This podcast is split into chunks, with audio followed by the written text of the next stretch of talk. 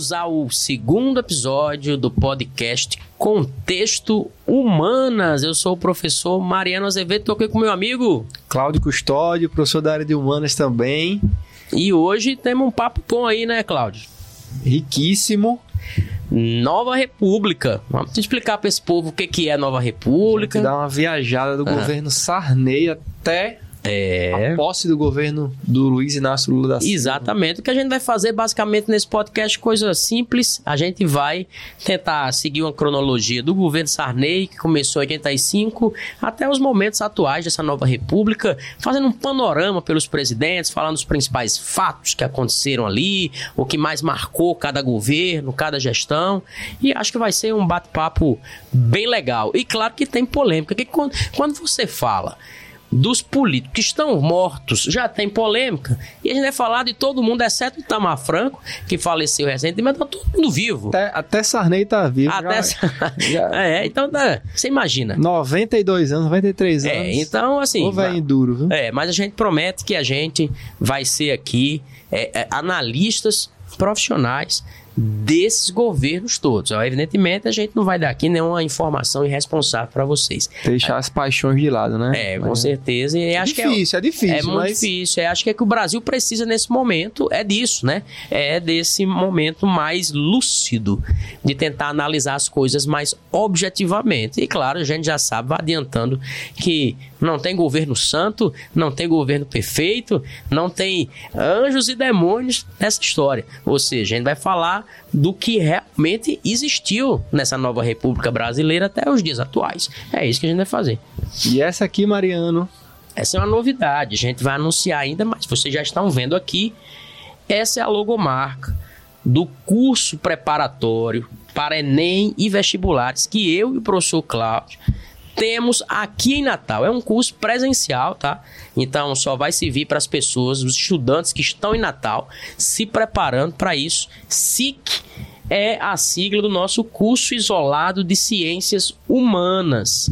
Foi uma logo aqui que a gente criou junto com o nosso amigo Mário Vitor, que está aqui dando grande suporte a esse podcast, a esse projeto. E tamo aí. Esse aí foi o nosso momento jabá temporário. Depois vai vir outros jabás, né, Claudio? Com isso, o tempo, isso, isso. chegaremos lá.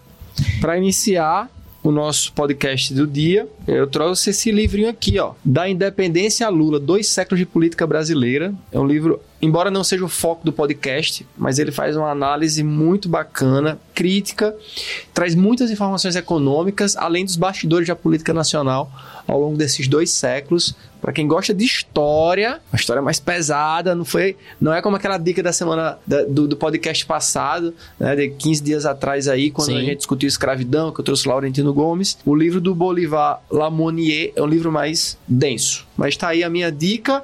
Durante o podcast eu vou indicar ainda a Privataria Tucana, mas fica pro podcast em si. É, eu também tenho duas dicas aqui. Uma delas é, é uma dica que, que já foi meu aluno estudando história do Brasil, quem é, sabe que eu já indico, porque eu acho que esse é um livro que transita bem entre os níveis de alunos de ensino médio e grande público em geral e as boas informações que nós temos nas universidades. Então não, não chega a ser um livro é, que é feito estritamente para um público especializado em História do Brasil, mas é um livro que traz informações muito especializadas e apresenta ao grande público. É um livro chamado Brasil, uma biografia organizada e pela Lilia Moritz Schwartz, que é uma historiadora que eu gosto bastante, e a Heloísa Starley. Elas são organizadoras do livro e escrevem aqui capítulos muito interessantes que vão desde o período colonial até a história republicana recente. Inclusive, indico o canal da Lilian. Ela tem, tem um YouTube, atuado bastante nas redes, né? Instagram Exato. também ela tem um perfil perfil, ela tá bem ativa nas redes sociais, Lilia Moura. E vou pegar das mesmas autoras, outro mais recente, esse é um pouco mais denso em outro formato, que esse aqui chama Dicionário da República, 51 textos críticos, são 51 artigos escritos por elas e outros historiadores renomados, juristas, economistas, cientistas políticos, cada um sobre um tema ligado à história da República Brasileira. Também saiu pela Companhia das Letras, vale a pena para quem quer um livro diferente. Esse é mais manual, o anterior, e esse é mais temático em torno dos artigos que aqui estão. Então são boas dicas aí para quem quer se aventurar pelo Brasil, que é um assunto complexo, não é verdade, Claudinho? Verdade. Então vamos ao nosso podcast. Vamos lá para o episódio. Valeu. E aí, pessoal, estamos aqui com esse episódio da Nova República, nosso segundo episódio aqui do Contexto Humanas. É sempre um desafio escolher conteúdos, escolher qual tema, mas eu acredito que esse tema está vindo num bom momento que a gente está iniciando mais uma fase da Nova República. E aí é bem importante nesse momento, de forma rápida, sem nos delongar muito, que tem bastante coisa para a gente trocar ideia aqui, a gente explicar aqui o que, que significa esse termo Nova República. Você foi um bom aluno lá nas aulas da escola, se você é nosso aluno, você está bem familiarizado com isso. Nova República é o nome que os historiadores dão à fase mais recente da história política do Brasil. A história republicana do Brasil é subdividida em várias fases. Era Vargas, República Liberal, Populista, ditadura militar, Velha República, Nova República. O que a gente chama de Nova República é um momento imediato que vem logo após a ditadura militar que se encerra em 1985 com um processo longo que ainda está em curso,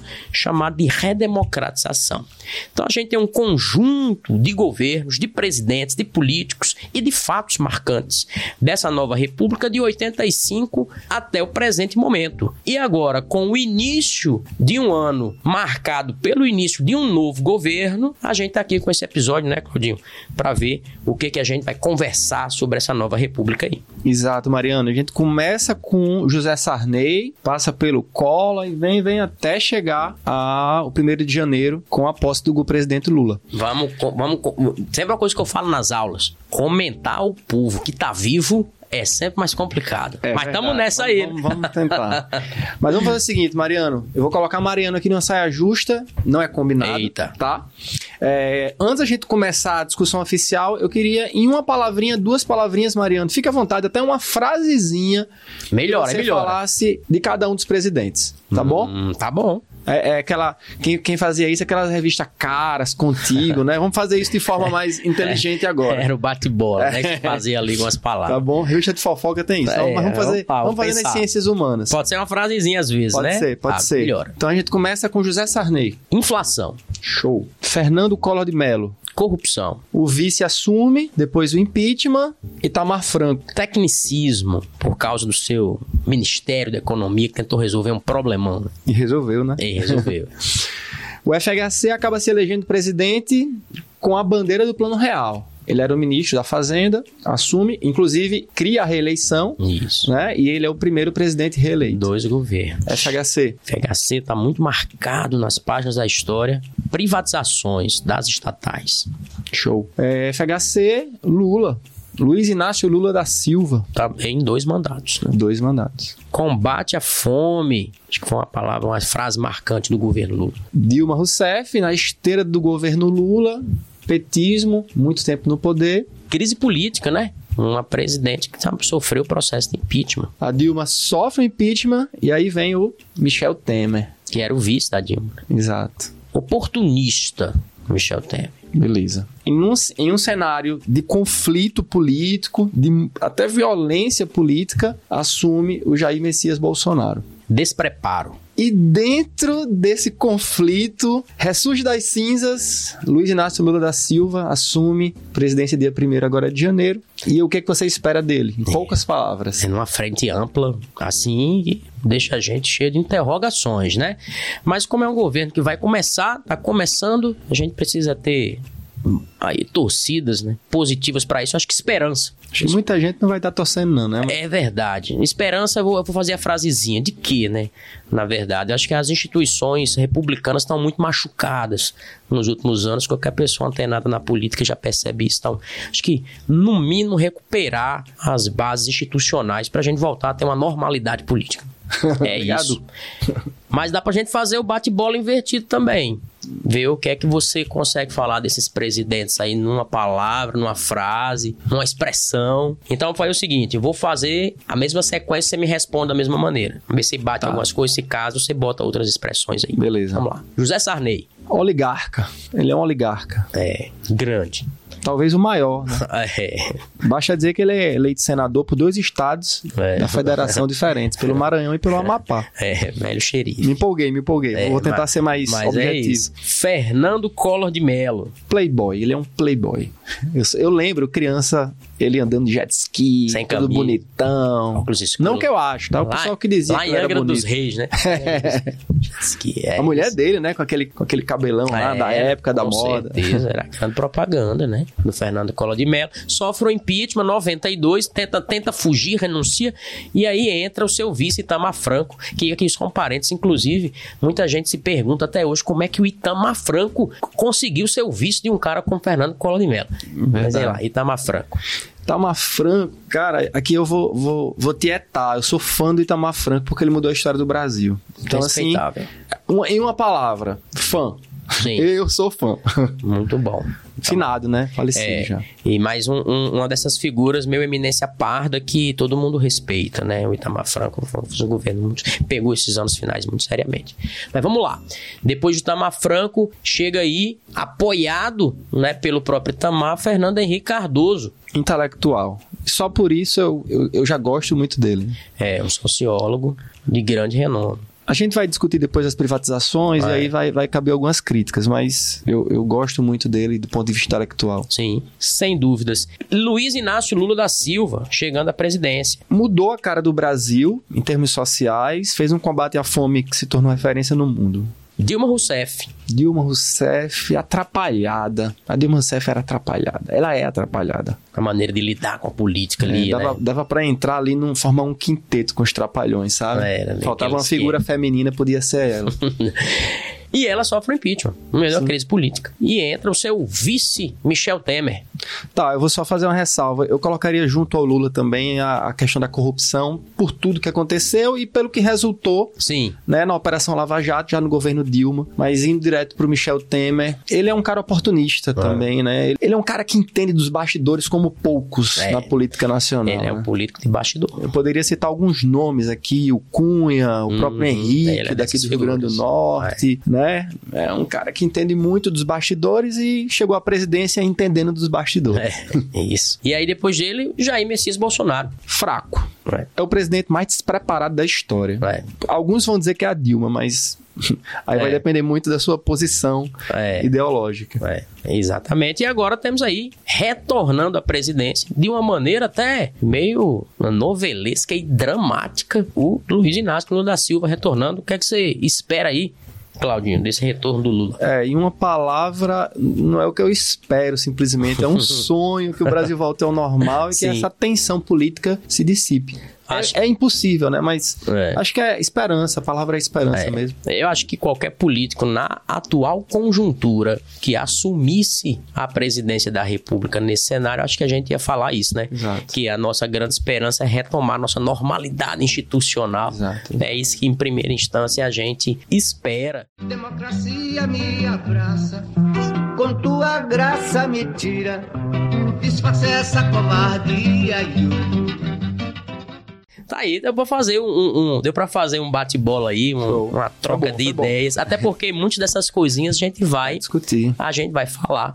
Exato. a gente vai discutir falando aqui sobre a nova república, período esse que vai de 85, como a gente já falou, até os dias atuais. Aí. Então vamos começar com o quê, Claudio? Vamos começar falando do governo Sarney. Vamos lá. Sarneyzão. Sarneyzão pegou grande pepino também, convenhamos. Ali, é, a partir de 85 pra cá, olha, não era tarefa fácil, né, pro José Sarney, porque o momento que os militares saíram do poder, ali em 85, o Brasil já vivia uma crise econômica estrutural profunda. Então, e a gente sabe que um dos grandes termômetros para a crise política é a crise econômica. Se a economia está devastada, a crise política tende a aumentar de uma maneira avassaladora. Exato. E o Sarney estava nesse momento. E tem outro fato: José Sarney vinha para tentar curar uma grande frustração da sociedade civil, que foi a morte do Tancredo Neves. Perfeito. Que não ele assumiu. O Sarney ele não foi eleito. É, Quem foi eleito foi o Foi Tancredo. Tancredo Neves. Ele, através de um voto indireto. né? Exatamente. Importante, eu não sei como é que você aborda isso São em aula. várias frustrações, né? Uma Verdade. atrás da outra. Eu não sei como é que você aborda em aula, mas eu sempre coloco que eleição, ah, o movimento pelas diretas já, foi um movimento que fracassou. Sim. Né? Porque não Porque teve. não teve, Não, não teve. teve. É, é um movimento ali no final. Foi bonito. É, exato. Nos anos finais da ditadura, foi um movimento que projetou politicamente muita gente no cenário nacional, se viu para pressionar, mas assim, não alcançou o objetivo principal. né? Verdade. A famosa emenda Dante de Oliveira, que foi a proposta para o retorno das eleições diretas para presidente, foi frustrada essa emenda. Essa foi a grande, foi a primeira grande frustração da sociedade civil. A segunda foi a frustração trágica da morte do Tancredo Neves. Havia toda uma expectativa da sociedade em torno do Tancredo Neves. Ele, ele já tinha, já estava fazendo a sua campanha ali nos bastidores, porque não tinha uma campanha aberta, popular, mas tinha uma campanha de bastidor, de colegiado já doente, né? E ele não, não chega a assumir. Ele vem a falecer de uma infecção generalizada, sepsis. Fizeram né? um filme, eu acho que sobre isso. Eu não assisti, É. mas tem, um- tem um. Havia uma esperança, né? Porque havia um, um sentimento ali reprimido com relação ao que o Brasil poderia viver numa reabertura política, nova conjuntura econômica. Então, aí o Sarney coloca, muda até de partido, né? O Tancredo Neves era do MDB, que em tese era o partido de oposição da ditadura militar, o Movimento Democrático Brasileiro, que depois virou o PMDB, que hoje é MDB de novo, pelo menos uma parcela dele, e o, o José Sarney era da Arena, que era o partido de apoio aos governos militares. Só que não pegava bem o Sarney assumir sendo da Arena, porque não ia parecer muito bem uma redemocratização. Ia parecer mais um candidato dos militares. Então ele muda de partido, de legenda, vai pro MDB e assume. Então imagina, ele tá assumindo num cenário dificílimo, com a missão colossal de tentar redemocratizar as instituições, recuperar o fracasso econômico do Brasil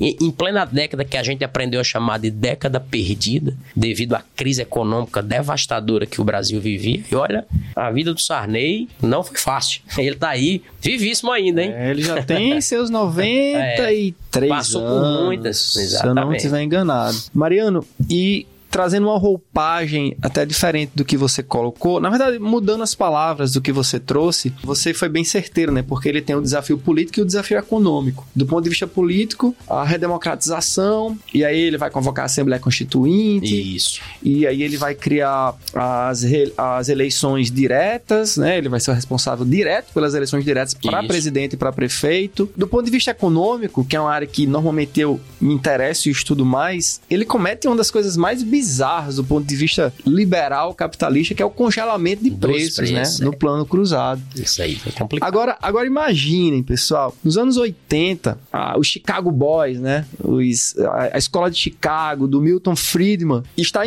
impondo em grande medida. Impondo é uma palavra muito forte, mas é, passa a ter muita força sobre Isso. os governos dos países mais, mais poderosos do mundo. Nos Estados Unidos, o Ronald Reagan. É, no Reino Unido, a Margaret Thatcher, a Dama de Ferro. Na França, o François Mitterrand.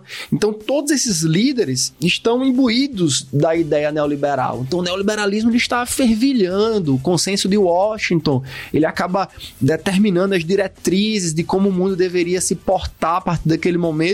Aí vem o José Sarney na contramão da economia tudo. mundial Aham. e ele faz algo que, frisando bem, é bizarro em termos liberais, em termos neoliberais. Ele congela, o Estado chega lá e diz, ó, não pode aumentar o preço. E quem é que vai fiscalizar isso? Agora, o povo. A população. Não é a população. Se Aí engajou, né? Tem um voto adesivo. É, as senhoras que vão estar fiscalizando. Fiscais de Sarney. Fiscais de Sarney.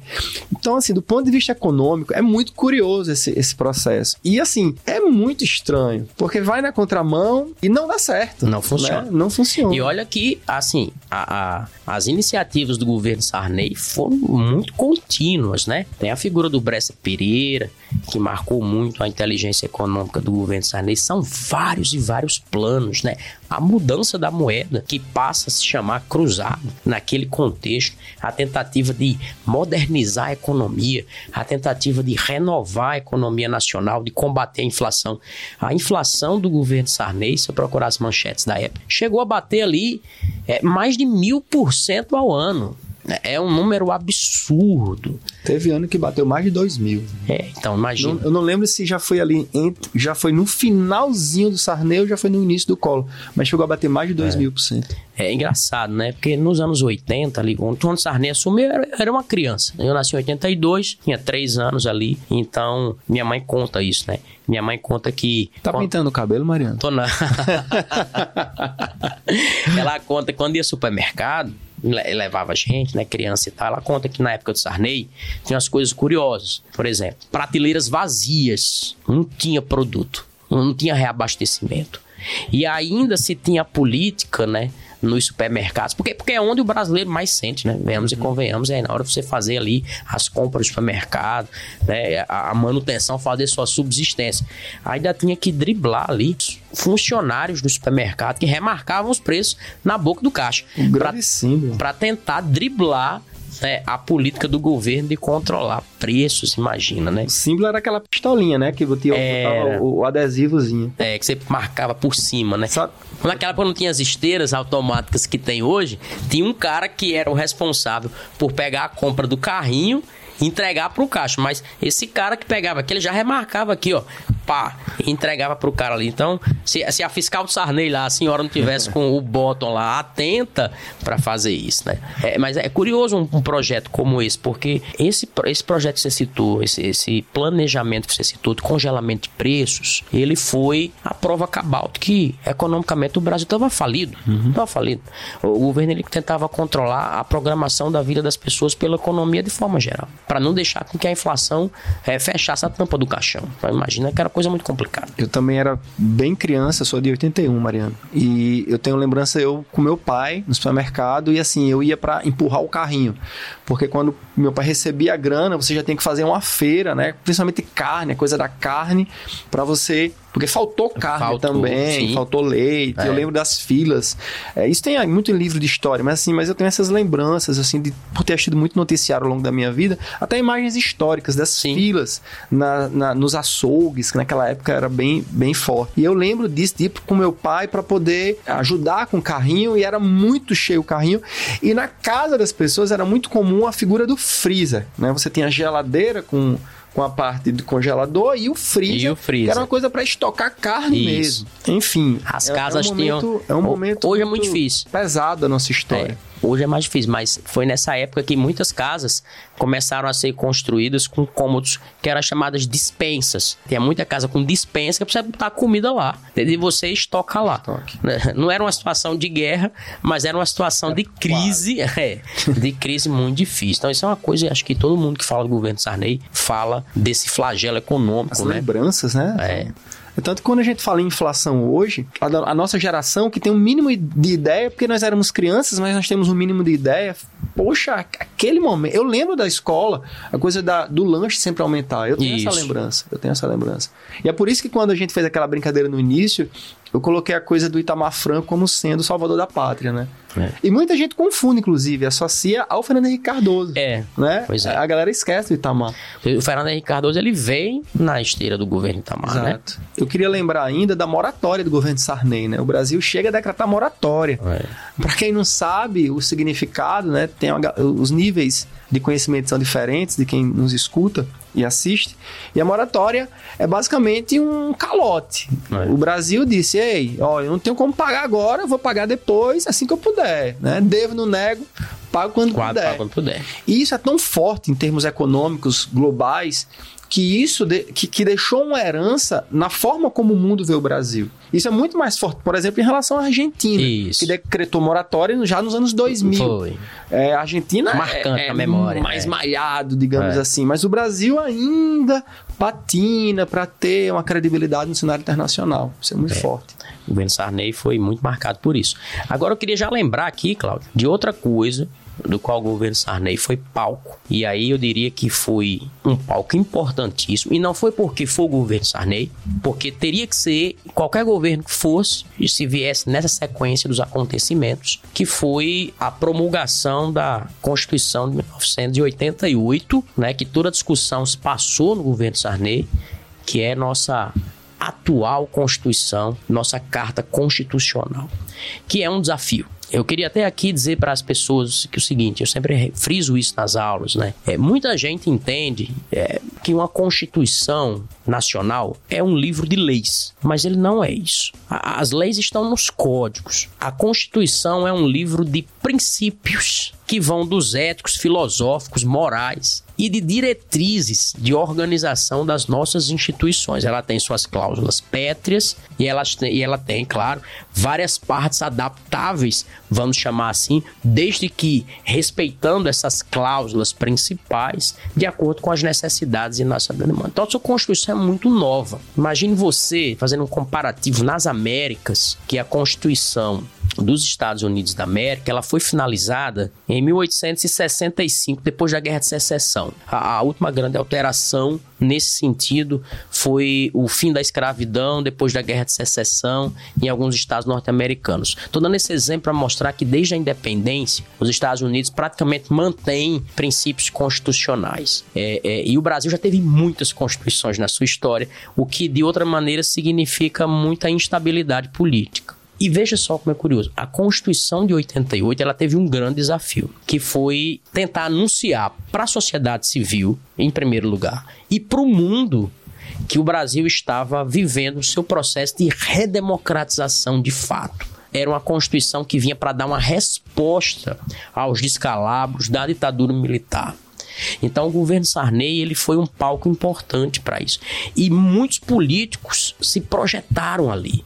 Por exemplo, é, a gente lembra prontamente da figura do Ulisses Guimarães. Falar o nome dele, exatamente. Que foi um grande protagonista. Inclusive, eu lembro, quando criança, das reportagens que falavam do Ulisses Guimarães. Lembro é, de como meus pais assistiram, eu era criança, da morte do Ulisses Guimarães depois do desaparecimento do seu corpo lá.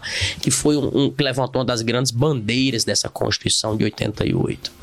Então o governo Sarney ele também foi palco disso. Uma Constituição que é apelidada de Constituição Cidadã, porque uma das suas principais características é a ampliação dos direitos de cidadania, caminhar as instituições do país às minorias históricas, desenvolver programas de, ou políticas públicas, né, através de políticas públicas, programas sociais, para tentar criar um modelo de Estado que a gente chama na teoria social de modelo social-democrata.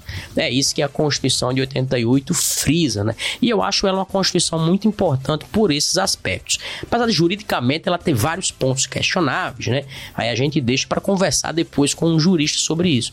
Mas historicamente, socialmente, é uma Constituição que tem uma responsabilidade responsabilidade muito grande. E aí também falando para aí quem está nos ouvindo, nos assistindo também, é, é, importante sempre dizer isso. Uma Constituição, ela projeta uma nação para o futuro para frente. Então, em 88 para cá, a gente não fez ainda quase nada do que a Constituição exige que a gente faça enquanto um, um sistema republicano, federativo, democrático, baseado nos princípios da social-democracia.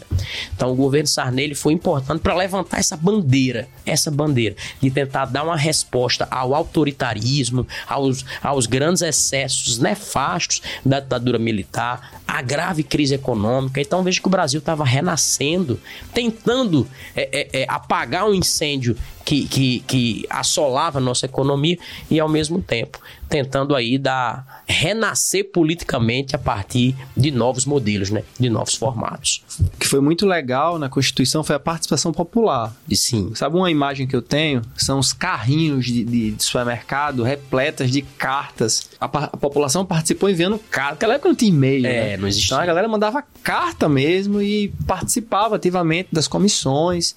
Isso é muito bonito de se ver.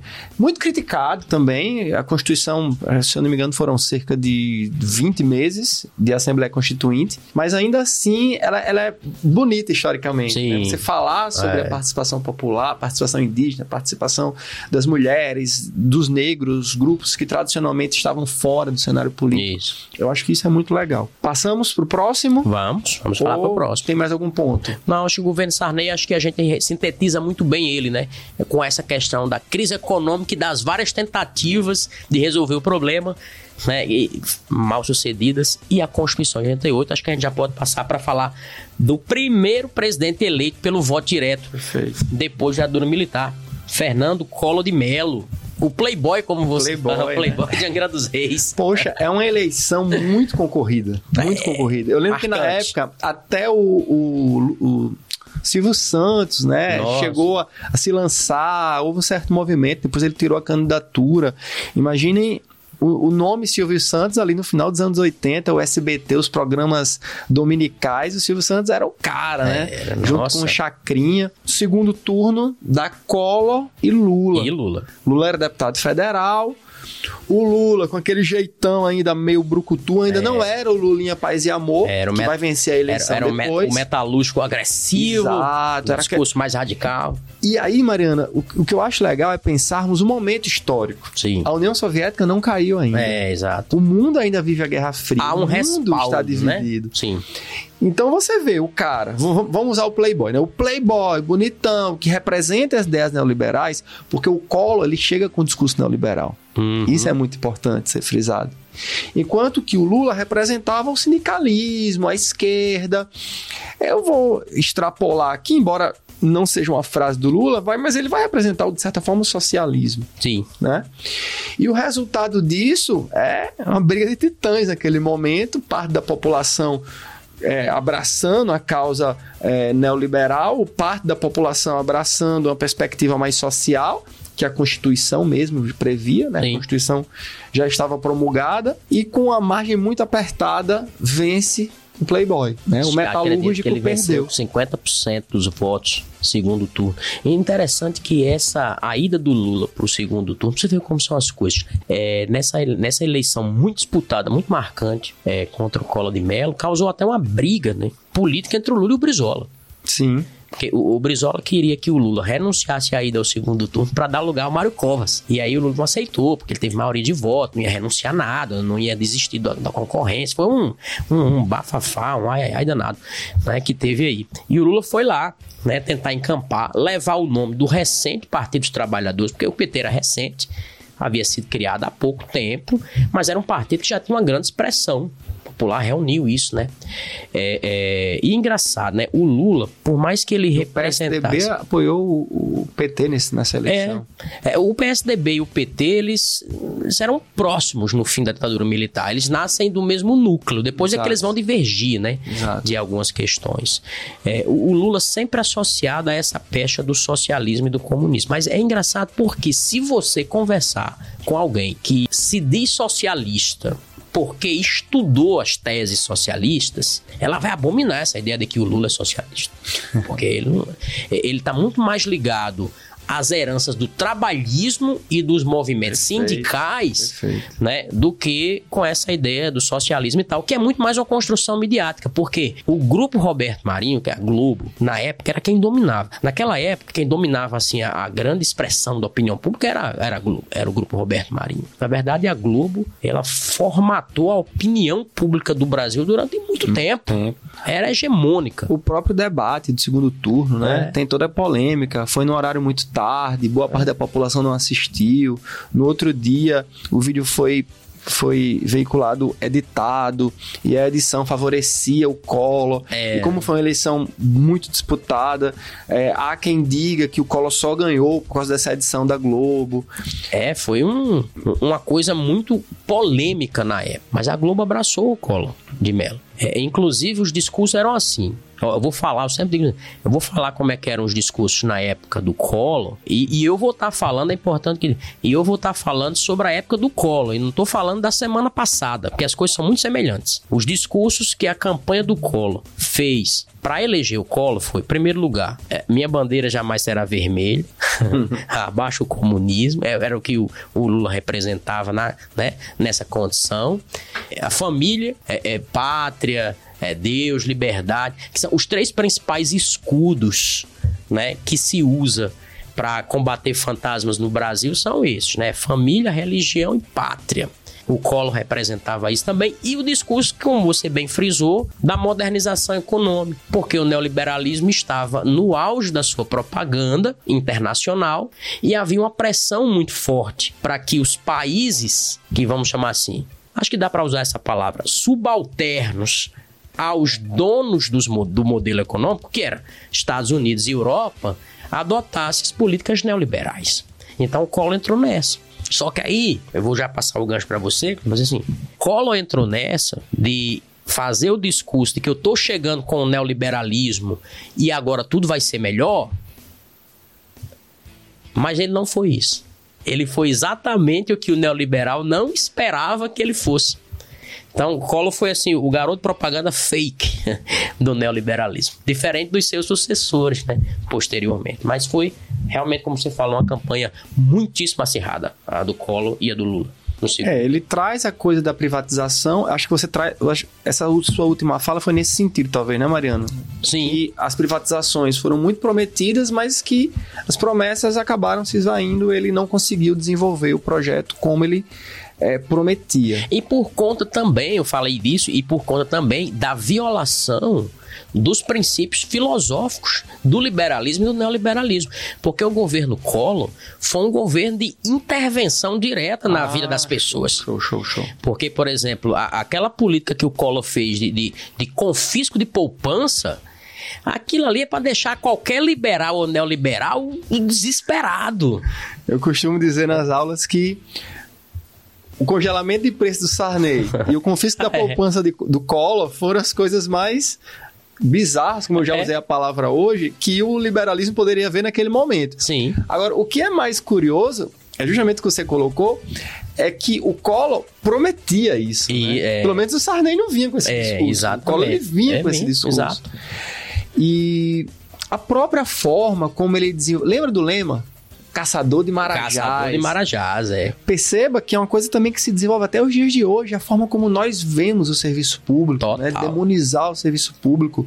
O marajá, naquela visão do colo e daquele momento, eram os funcionários públicos que ganhavam super salários e que não tornavam o serviço público eficiente, etc. Né? E o resultado disso era uma demonização do serviço público. É. E para você ver como isso é marcante, Mariano. Isso vem até os dias de hoje. Total. Isso lembra muito. O, o discurso do Collor, por isso que eu falei aqui, que quando a gente fala do Collor, no, o discurso que ele usou é como se você estivesse falando da semana passada. Porque os discursos que o Collor usava com esse título, o Caçador de Marajás, era dizer assim, ó, para quem não pegou ainda essa ideia que Claudio falou assim, vamos pegar esses servidores públicos que não trabalham é. e que ganham grandes salários, vamos moralizar o Brasil. É. Era esse o discurso. Alguém tem que ser, ser pego para Cristo, né? É. então, então, é uma coisa que se fala muito até hoje, né? É, sabe que tem três presidentes que eu acho muito parecidos? Depois eu posso até dizer por quê. Mas tem três presidentes que eu acho que foram muito parecidos na história.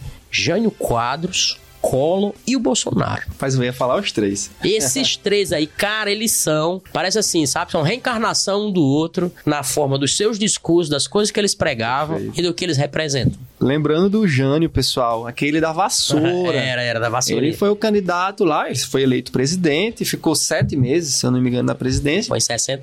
E ele veio com a vassoura dizendo: olha, eu vou varrer a corrupção do Brasil. É. Né? E aí, mais uma vez, acrescentando o que Mariano estava colocando. Aí vem o Collor, não, vou caçar os marajás. É. Né? E aí vem o Bolsonaro e não, eu sou o cara é ético, não me alio ao centrão, é, bababá. Mudar tudo isso aí. A gente já viu como foi, é, né? exato. Então, então o, o Collor, ele, ele vai ser um primeiro fiasco no sentido do neoliberalismo aí, né?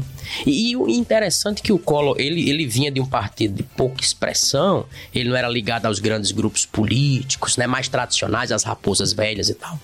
E, e o Collor se colocava como o grande reformista e ele se achava que, que ele achava, Messias. na verdade, é, ele não ia ser abalado por nada.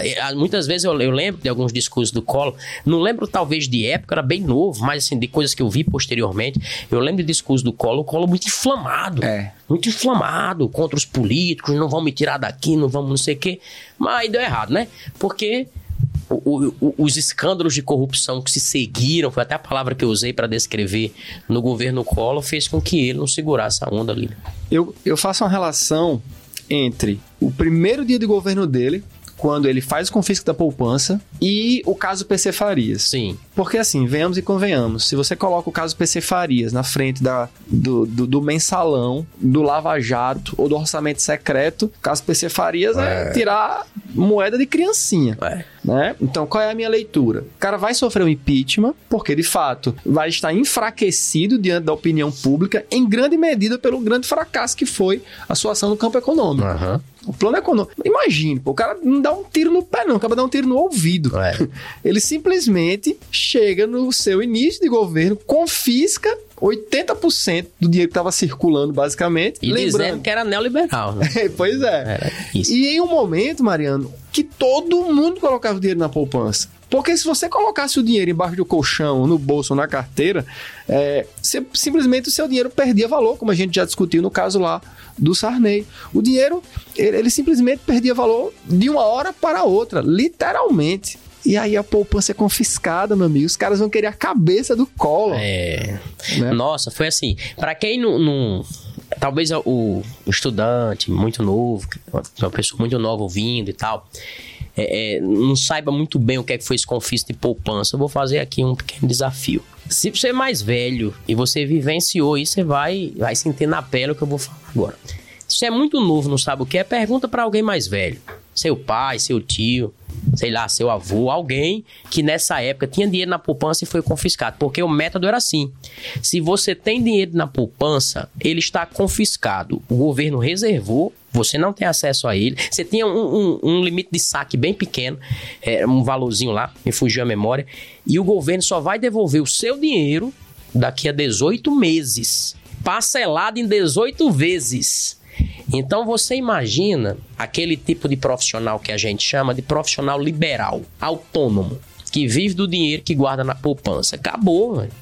É uma intervenção que o Estado faz e, e não tem ninguém acima do Estado. Tem uma filósofa que eu Tem gosto pra quem muito. você chorar, né? É, não tem. É, tem uma filósofa que eu gosto muito, a Ayn Rand, que ela diz assim: Eu nem nasci para acreditar em Deus e nem nos seus representantes aqui na Terra que se chamam Estados. Ela era bem radical, ela era dos anos 40 e tal. Ninguém tem que estar acima do Estado. O Estado interferiu na sua vida direta. Então, esse negócio de confisco de poupança foi realmente uma das coisas que elevou a impopularidade de cola às alturas. Até a própria Globo vai deixar de lado, depois vai ficar isolado.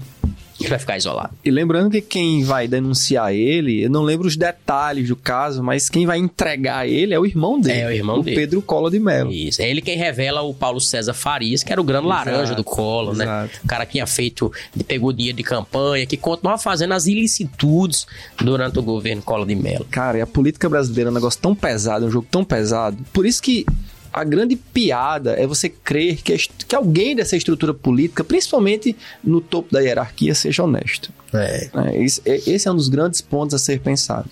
É, é uma coisa tão pesada que o PC Farias ele acabou sendo assassinado. É, é um caso muito estranho. Eu lembro de uma imagem que foi capa da Isto É na época, de, de todas as revistas da época, que era ele e a namorada dele, não sei se era namorada, se era, era uma mulher mais jovem, bonita, inclusive, os dois assassinados. E o que. E o que ficou foi que foi um crime passional, alguma coisa Uhum. do tipo. Eu, eu não lembro tanto, se você lembrar, você me ajuda aí. Mas realmente foi queima de arquivo. É, né? Isso todo mundo, né? Qualquer pessoa que conhece um pouco dessa história aí sabe que foi queima de arquivo, mas que realmente não se chegou a nenhum tipo de conclusão jurídica, ninguém foi pra cadeia, assim, nenhum dos peixes grandes aí É, da Polícia. Nacional. Pois é. E o Fernando Collor é senador da República. É. Hoje, hoje, viu, pessoal? Pois é, o Collor, por causa dos escândalos de corrupção, ele sofreu um processo de impeachment, passou por esse processo, tentou driblar o processo quando ele viu que ele ia perder. Porque o Collor ele deu também um grande tiro no pé. O Collor ele ficou tão impopular de uma hora para outra com essas políticas, né, que desagradam todo mundo, que ele chegou a convocar a população às ruas em defesa do seu governo, mas o efeito foi o contrário. As pessoas, eles assim, "Va- vamos amor, todo mundo na rua tal dia em defesa do governo para mostrar para eles que a gente tá aqui, que a gente vai contra o sistema, vamos de verde e amarelo. As pessoas foram de preto. E ele ainda na crença que ele ainda era o salvador, né? É, na da crença. pátria. Ele tava meio, meio sem chão. Então começou, inclusive começou o grande movimento dos caras pintados, que acho que foi o último grande movimento assim de grupos, grandes grupos estudantis politizados que estavam na rua, né? As pessoas pintavam roxo ou de preto ou de verde e amarelo, campava aquela bandeira do fora colo e tal. Teve uma, uma parcela bem expressiva da juventude. Então, o, o grito do fora colo, o movimento dos caras pintadas, as reportagens da Veja. Eu lembro que a Veja Veja dedicava 20 páginas da sua edição para esmiuçar o caso PC Os escândalos, a compra da mansão da Dinda lá em Alagoas, não sei onde, bababá, uma série de coisas. Então você tinha ali, Collor tava, era um alvo, tava um alvo na testa dele, não tem escapatória. Quando ele percebeu isso, ele tentou renunciar. Não, ele, ele renunciou. Ele renunciou. Eu vou renunciar. Achando que não ficaria inelegível. Que né? não ia sofrer. Mas aí o próprio, a própria corte considerou isso uma, uma manobra, né? E, e, chancelou o processo de impeachment. Ele ficou inelegível até 2000. Foi oito anos inelegível. Foi. E aí, como você mesmo Exato, diz, vou senador da República. Senador da República. né?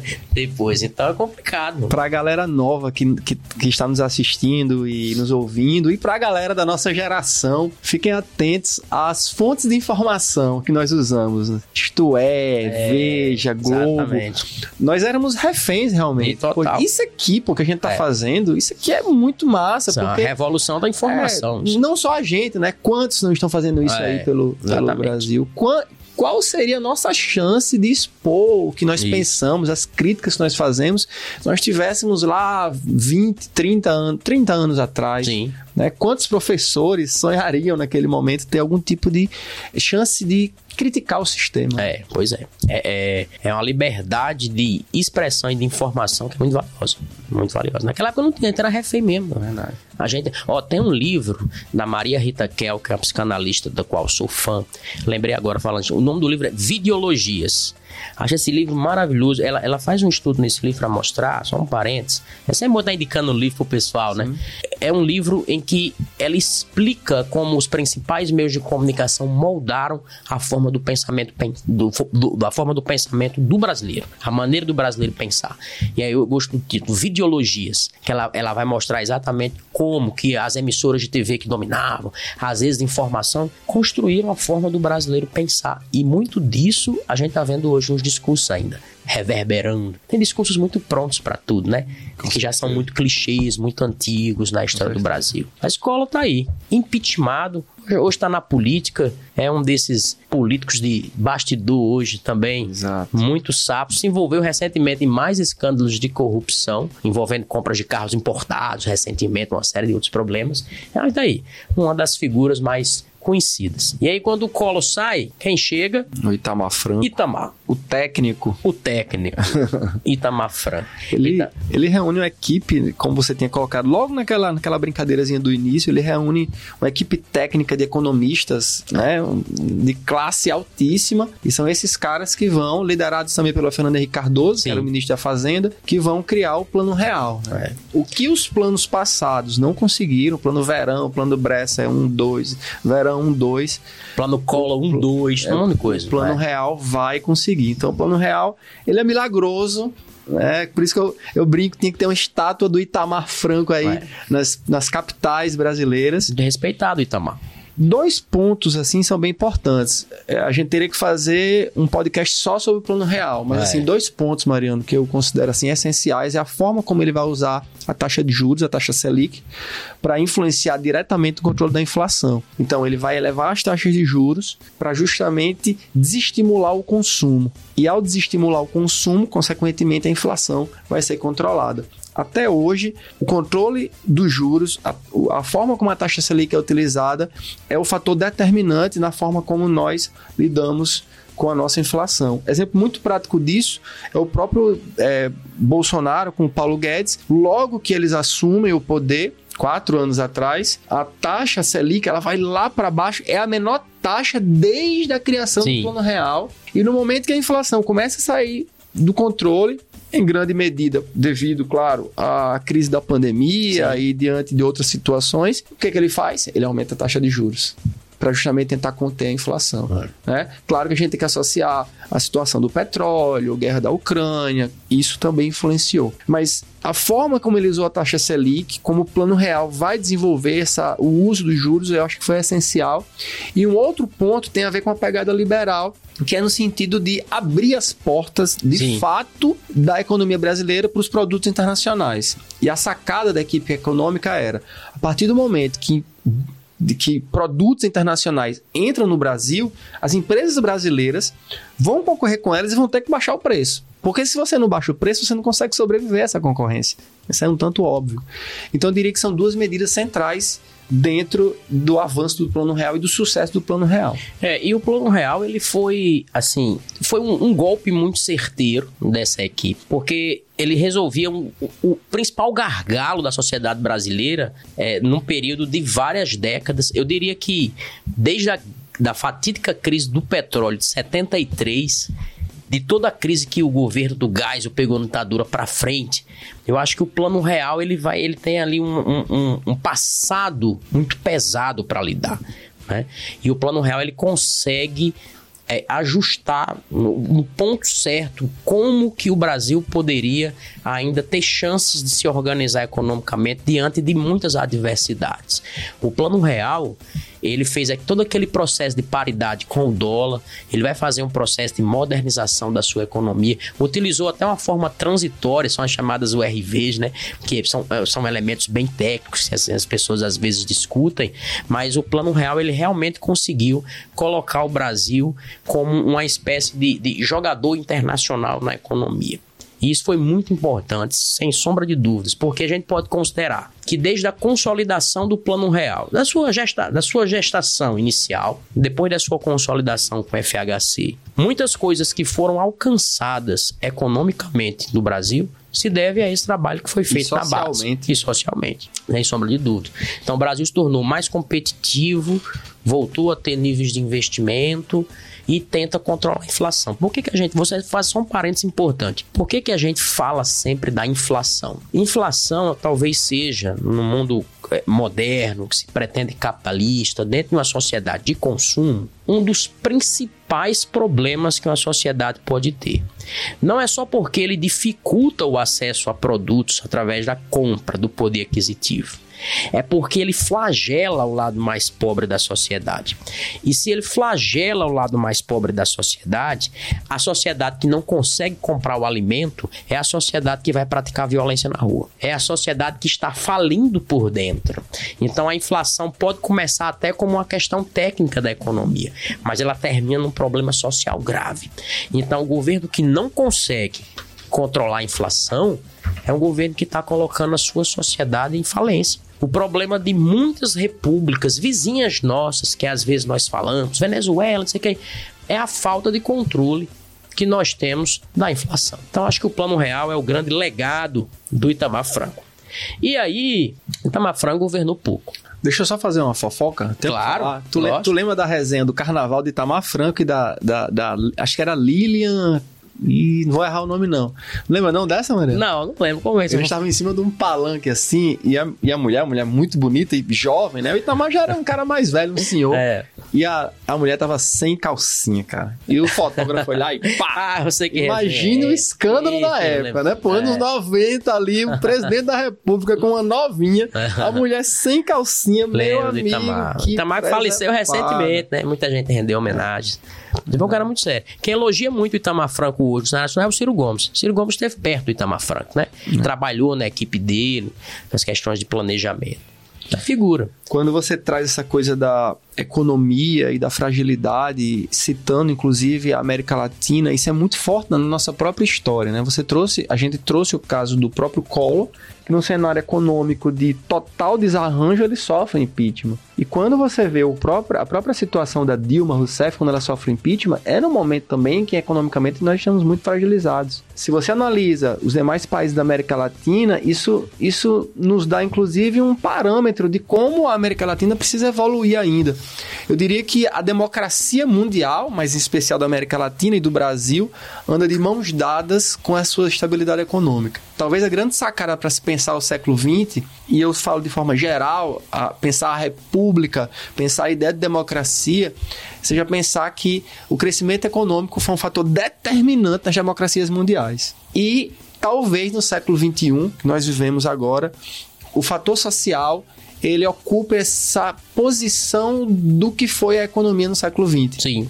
Tá? E, e, a maior prova disso, muito provavelmente, Mariano, talvez seja o grande brilhantismo do Lula, tenha sido justamente tentar fazer essas reformas sociais que Sim. são tão importantes para todo o país é. subdesenvolvido. Sim. Né? Mas isso aí é um ponto aí para a gente pensar Debater. bastante. É. E na sequência, então, o Itamar Frank governou pouco, porque ele assumiu ali os anos finais do mandato Collor, que renunciou, mas renunciou e foi impedido ainda, né? Sofreu impeachment.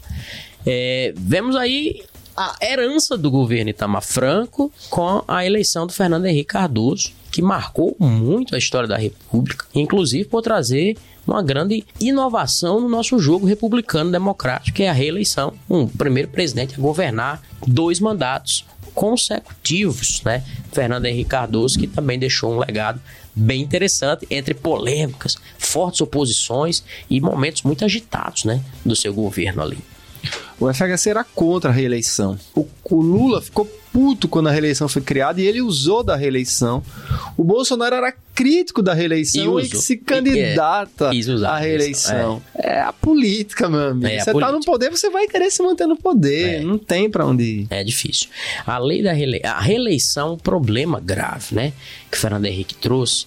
É, pelo menos eu acho, porque a, a, reeleição ela estimula, não sei se você vê isso, claro, mas eu acho que a eleição ela estimula uma, uma nos momentos finais do mandato do presidente do governo que não quer sair, que quer se renovar. Aí começa uma, sabe, uma compralhada de votos. Deixa uma herança é, nefasta, nefasta É, exatamente. Eu acho que, que isso acaba estimulando um fisiologismo muito grande Demais. que já existe entranhado. E uma coisa que eu sou revoltado é com a reeleição vitalícia no, no poder legislativo. Sim. É, isso é, isso é um, é um outro ponto, assim, que a gente discute tanto a reeleição no poder executivo que nós esquecemos do legislativo, pô um vereador, um deputado federal, estadual, um senador, poder simplesmente se perpetuar é, pois é. é vergonhoso. É complicadíssimo. Porque o cara vai usar a máquina sempre a seu favor e não, não há renovação em grande medida. Ainda mais num país com a nossa história, né? Sabe muito disso, vem de onde? Vou dar aqui da outra, outra dica de livro, que não é nenhum desses que eu trouxe, depois a gente vai falar. Que é um livro de um jurista. Eu acho esse livro assim monumental, um dos clássicos da interpretação do Brasil, chamado Os Donos do Poder. Livro do Raimundo Faoro. Hum. Ele vai explicar nesse livro, são três volumes, é um livro pesado, então. Ele vai explicar por que que nós temos essa herança de perpetuação de figuras políticas, porque o que nós temos, na verdade, é a herança dos donos do poder. Né? Ou seja, patrimonialismo está muito marcado Forte. na formação da nossa, né, da nossa república, da nossa sociedade. Tá? E aí, Mariano, uma das grandes características que você citou, inclusive desde o início, naquela, mais uma vez, remetendo àquela brincadeirinha das palavras, é a privatização. Né? Sim, é. A privatização vai ser Marcou. a grande marca do governo Fernando Henrique Cardoso. E eu vou aproveitar, já que você citou um livro, vou dar essa paradinha aqui. Esse é um se tornou meio que um clássico. É, esse livro é famoso. A Privataria Tucana. Isso. Né? O autor, o Amaury Ribeiro Júnior, ele vai explicar os bastidores de como é que funcionou, quais interesses acabaram gerando a privatização. Claro, é um livro crítico, vai detonar a privatização, vai colocar que a privatização ela vai ser construída dentro de objetivos relacionados à corrupção mas oficialmente a privatização não gerou um escândalo maior. Sim. Até onde eu sei. Se você souber de algum aí, você me fala. Mas para quem gosta de leitura e para quem é crítico às privatizações, esse deve ser um livro de cabeceira. É. Tá bom? O, em relação ao FHC. É, as críticas, elas vieram aos montes, né? As formas da privatização, dentro, dentro dessa lógica de que a privatização estava atendendo a outros interesses e não necessariamente cumprindo aqueles projetos. Eu lembro de um dado que o então ministro Gilmar Mendes, ele, ele, ele declinou, assim, uma, uma enxurrada de pedidos de investigação acerca da da privatização. Foi uma época que o Gilmar Mendes ficou muito marcado na mídia por ser um, uma espécie de ministro tucano, né? Ou seja, muito favorável às políticas do PSDB, que era o partido que tinha a cara do Fernando Henrique Cardoso, né? Que vinha trazendo a sua ideia de social-democracia, mas uma social-democracia diferente da que o, o, o, PT do Lula buscava representar. A, a, essa, esse PSDB do Fernando Henrique Cardoso, ele estava muito mais alinhado às políticas econômicas internacionais, né?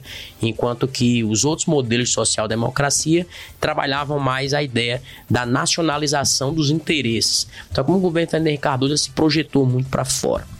É, eu lembro muito das palavras do Pedro Malan, no governo Fernando Henrique Cardoso, quando ele dizia que dinheiro não tem nacionalidade. O dinheiro é sempre internacional. Essa era a marca do Plano Real, era a marca das privatizações do governo Fernando Henrique Cardoso. Lembra até de uma frase do, do FHC, que ficou muito polemizada essa frase, quando ele disse, no auge das privatizações, é, tem duas grandes privatizações, até a, a, Telebrás e a, a, Companhia Vale do Rio Doce. Sim. São as duas maiores marcas da privatização do governo Fernando Henrique Cardoso. Que ele falou assim: o meu. Ele muito intelectual, então às vezes é, é, o que ele falava repercutia de uma outra maneira na sociedade. Que ele disse: a, o grande objetivo do meu governo é acertar as contas com a era Vargas. então, a, as pessoas às vezes pegaram, pegam essa frase do Fernando Henrique Cardoso e dizem, mas esse cara tem o que contra o Getúlio Vargas? O cara que criou os direitos trabalhistas. Mas isso foi uma frase mais de intelectual, né? Essa era uma frase porque o governo Vargas foi Eu o governo. É, foi, foi, o governo da criação das estatais. E essas, por exemplo, a Companhia Vale do Rio Doce, por exemplo, foi criada nos anos 40 na era Vargas. E aí, Fernando Henrique Cardoso, quando fala isso, está dizendo: ó, nesse momento, o meu governo vai na contramão do que um dia foi o governo de Getúlio Vargas, que foi aquele nacionalismo de criação de estatais. Nós estamos no momento de enxugar a máquina, né, de internacionalizar a economia, de, de fazer grandes projetos de cooperação com a iniciativa privada, que era o que o neoliberalismo buscava fazer em planos internacionais. Agora, a grande questão que a gente não pode fugir é a geopolítica disso tudo. Porque não só o Brasil, mas a América Latina inteira, nesse momento, está muito pressionada pelos Estados Unidos da América para a implementação dessas políticas neoliberais. Em todos os sentidos. Essa foi uma das críticas que recaíram sobre a FHC de que esse projeto do, da privatização pelo neoliberalismo buscava atender a pressões internacionais por outros interesses e não buscava pensar no bem social, no bem da população. Então são as críticas que a oposição sempre vai gerar. Mas o fato é que o governo Fernando Henrique Cardoso fez os seus projetos de privatização.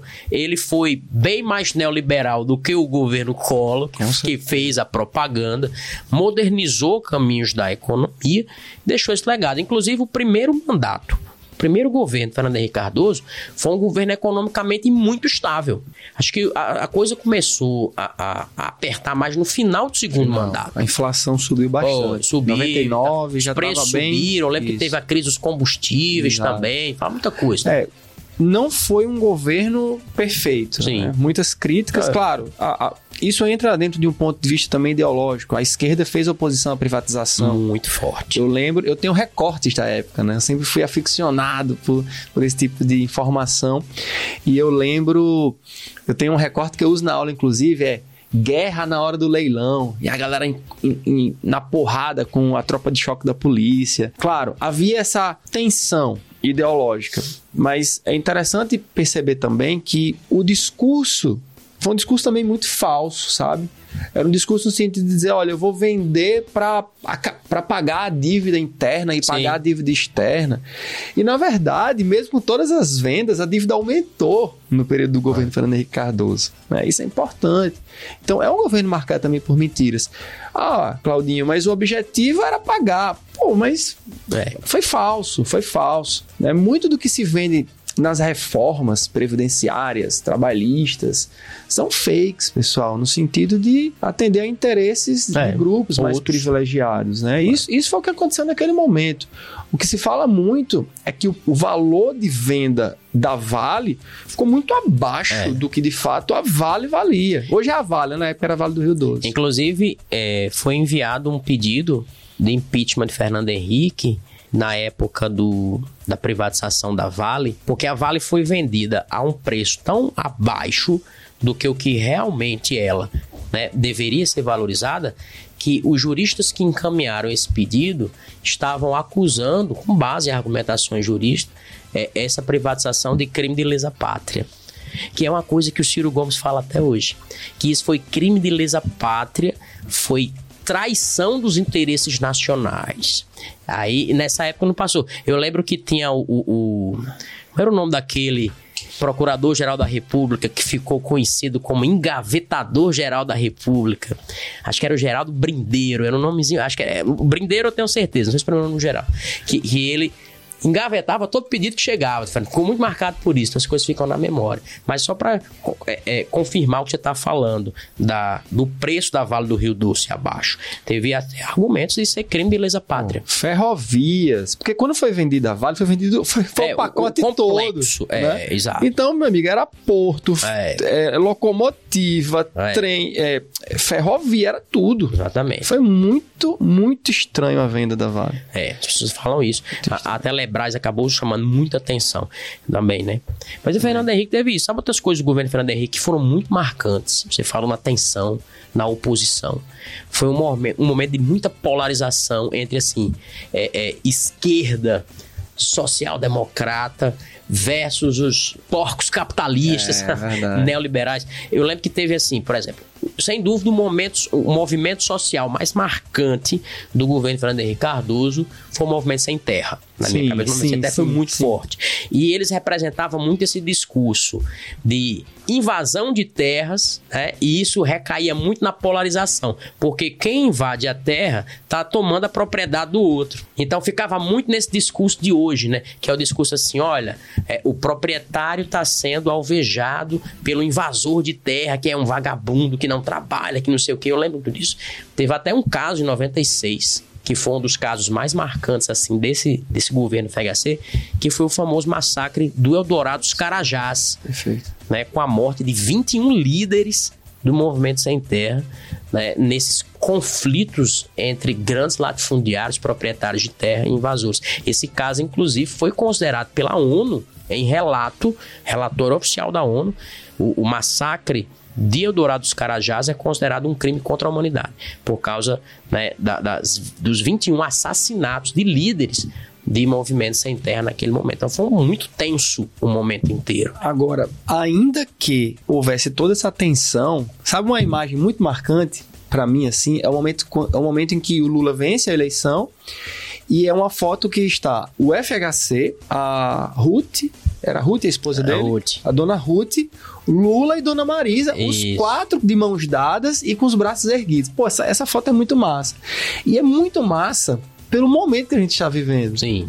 Se você considerar que o discurso dos últimos, dos últimos meses do Bolsonaro foi no sentido de não entregar a faixa presidencial, é, não entregar, né? Ele rompendo é. com, com uma tradição, é muito marcante. Viajou Essa antes, é massa. Né? Se você não conhece essa essa foto, Mariano, dá uma olhada depois. Vou conferir né? ela. Vale a pena.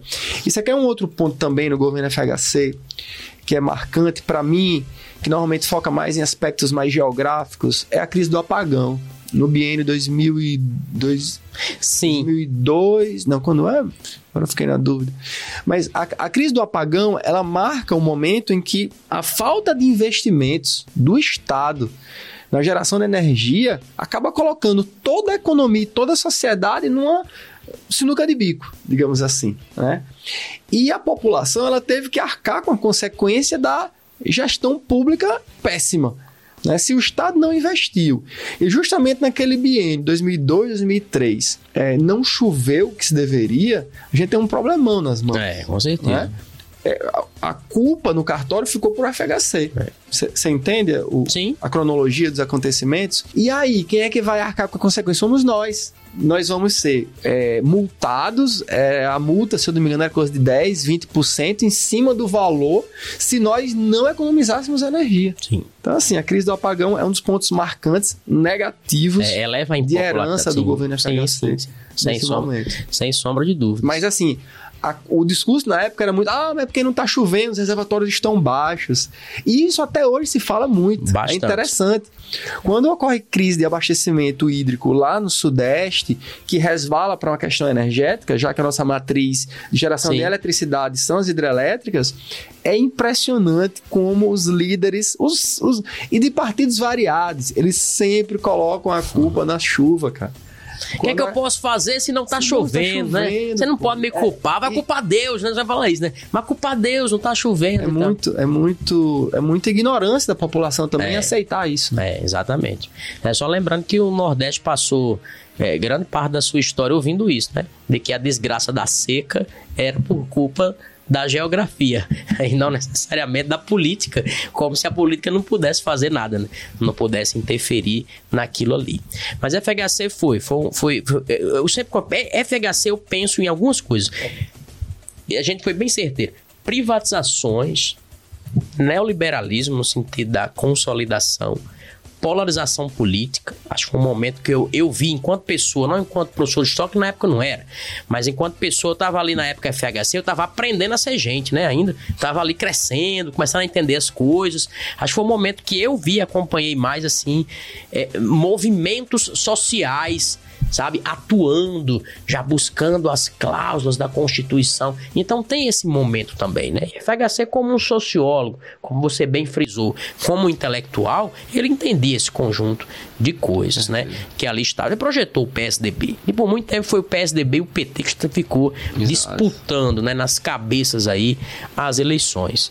E aí Fernando Henrique, dois governos dois mandatos. E aí depois a gente tem ali, né, é, no, em 2003, o início do governo do Lula, personagem já histórico, né, venceu as eleições, se propagandeou uma eleição histórica porque um metalúrgico, alguém que vinha dos movimentos sindicais, né, não vinha de grandes grupos privilegiados, havia fundado um partido lá atrás próximo do Fernando Henrique, né, lá atrás, é, é, pessoas que se conversam, inclusive voltaram a conversar recentemente, né, nessas frentes amplas aí, que se fizeram em prol da democracia, blá, blá, blá, blá, blá, blá, né, e aí Na sua Lula... quarta tentativa, né? Quarta tentativa. Sou, é, eu sou É. brasileiro, não desisto nunca. É, assumiu, chegou à presidência com essa proposta de fazer um governo do povo, para o povo, com políticas populares, tentar direcionar os recursos do Estado para setores mais fragilizados.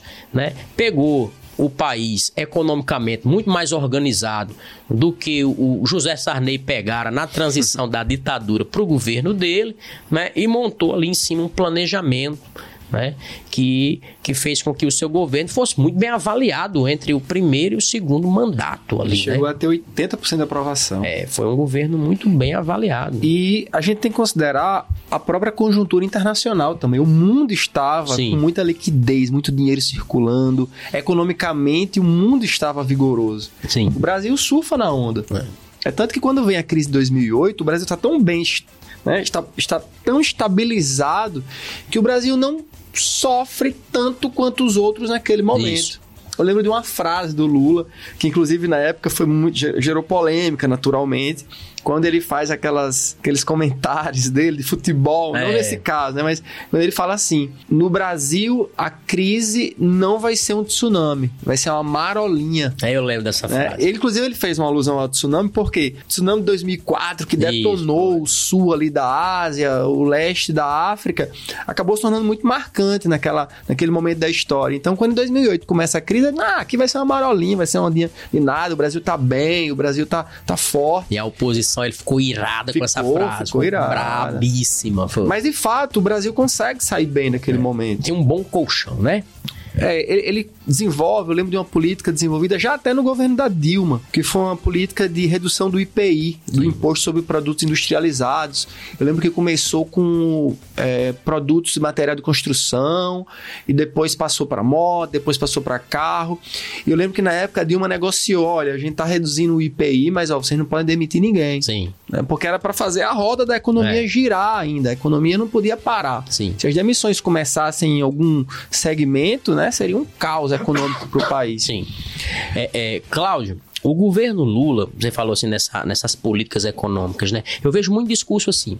As pessoas falam assim, ah, é, o governo Lula, ele, o que ele colheu de frutos econômicos foi porque o governo FHC. é, o FHC preparou. Eu não acho que seja tudo isso. Tem uma parte disso. Mas eu acho que também teve uma pilotagem da máquina que funcionou em um dado momento do governo Lula ali, de forma mais acertada, de forma mais certeira. Eu acho que o Lula conseguiu principalmente ali, acho que os primeiros anos foram bem difíceis, né? Porque vinha do momento da crise do final do governo FHC, a inflação tinha voltado, É, as coisas para controlar, depois teve que reorganizar ali, mas eu acredito que o grande sucesso dele se deva à implementação de uma política que nem foi excessivamente neoliberal, no sentido de, ó, internacionalizar todos os interesses e só, e nem foi o nacionalismo tradicional de dizer assim, olha, eu vou dar um chute aqui nos interesses internacionais e vou me voltar. Isso me lembra o governo de Juscelino Kubitschek. Embora Kubitschek e, e Lula sejam figuras muito diferentes nos espectros políticos e no que eles representam, mas me lembra porque Juscelino ele fez aquela política para tentar sair do varguismo tradicionalista, né, e do entreguismo do governo Dutra. Então ele tentou criar uma máquina que a gente ficou conhecendo na história como o desenvolvimentismo nacionalista ou nacional desenvolvimentismo. Eu acho que sem anunciar, o governo Lula na política econômica acabou fazendo bastante disso. E aí depois eu encontrei um, isso ficou como uma pulga atrás da hora, eu ficava pensando, tentando fazer essas associações históricas. E aí eu encontrei um artigo é, político de um grande economista brasileiro, você veja só, que é o Delfim Neto. Hum. Delfim Neto, que foi ministro da Economia do governo Médici, lá do Milagre Econômico, né? Na época dos anos 70. E Primeiro que, é necessário fazer o bolo crescer para depois é, dividi-lo, né? E o Delfim Neto é uma figura muito conhecida e muito respeitada nesse mundo econômico. Então, é meio que o Delfim Neto, ele, ele é meio que o conselheiro político, econômico é de todo mundo. Ele aparece até. Ele vem passando em todo mundo. Ele encontrei um artigo dele interessante, ele mostrando que, embora a figura política do Lula lembre mais a do Getúlio Vargas, por conta da aproximação com os trabalhadores, da política do trabalhismo, do discurso mais populista ali, voltado para os setores sociais e tal. A sua política econômica parece mais com a Juscelino Kubitschek, no sentido de fazer com que o Brasil crie uma estrutura de proteção interna da sua economia sem dar as costas para o capital internacional. Então, uma das marcas é, que vem muito à mente nos primeiros momentos do governo Lula foi essa habilidade da sua equipe, evidentemente, em criar a famosa síntese. A gente está aqui para olhar para dentro e para fazer a política com quem está lá fora também. Tanto que o Brasil se projetou muito internacionalmente nesse momento. Muito. Então, ele ficou bastante conhecido como esse líder que conversa com todas as partes, com quem está dentro e com quem está fora que numa mesma semana faz reunião com grandes empresários e na outra se reúne com catador de lixo para discutir exatamente os rumos daquele movimento social ou de como gerar emprego.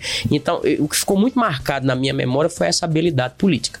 E uma coisa a gente sabe, e ninguém pode negar, sendo a favor ou contra, né? a gente não está aqui para discutir isso, que ele é um político habilidoso. Sim. Tanto é que é, os giros que foram dados e a volta para ele ser reeleito a, a, eleito novamente e começar um, um, terceiro mandato agora foi muito grande. Então acho que a política econômica dele tem um pouco dessa marca de síntese, né? Porque quando eu penso no FHC, eu penso muita internacionalização. Quando eu penso no contrário, dado de exemplo pelo próprio FHC, que foi o Getúlio Vargas, eu penso muito na nacionalização. E me parece que houve ali um certo equilíbrio na forma de lidar. Embora haja sempre o discurso de comunismo, socialismo, uhum. blá, blá, blá, blá, né? Essas coisas nunca vão acabar.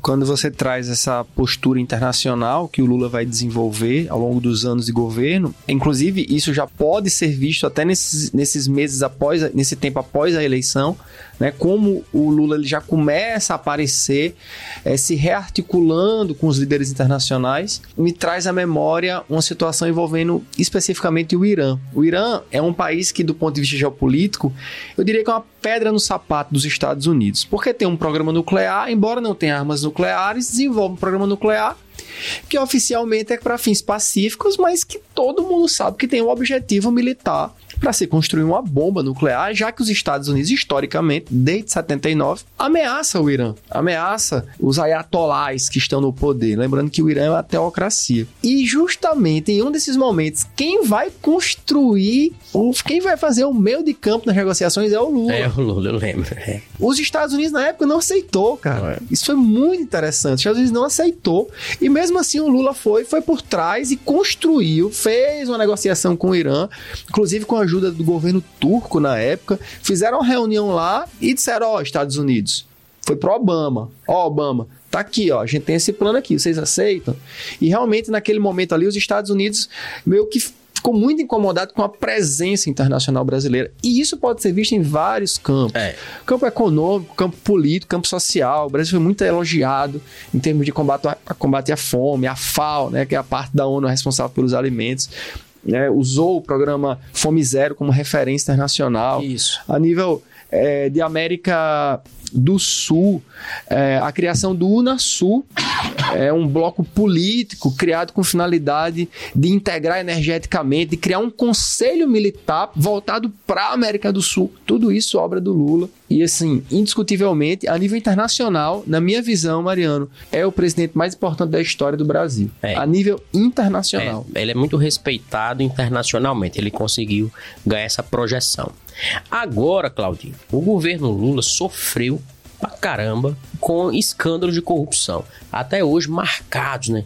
O, o, Partido dos Trabalhadores, ele cresceu assim, sistematicamente. Né, no governo Lula, devido a essa ampla maioria, essa ampla aprovação, e, e, e o PT se tornou assim praticamente é, visceral para o Estado brasileiro de forma geral. Partido muito grande, acho que é o maior partido de esquerda da América Latina, com muitos representantes. E aqui no Brasil, PT no governo Lula estava dominando as instituições, e aí vem o grande escândalo que foi nomeado pelo então, na época, deputado federal Roberto Jefferson, hoje está preso. Porque, olha aqui, parece não é ficção, é, mas o Brasil é o país da, do realismo fantástico.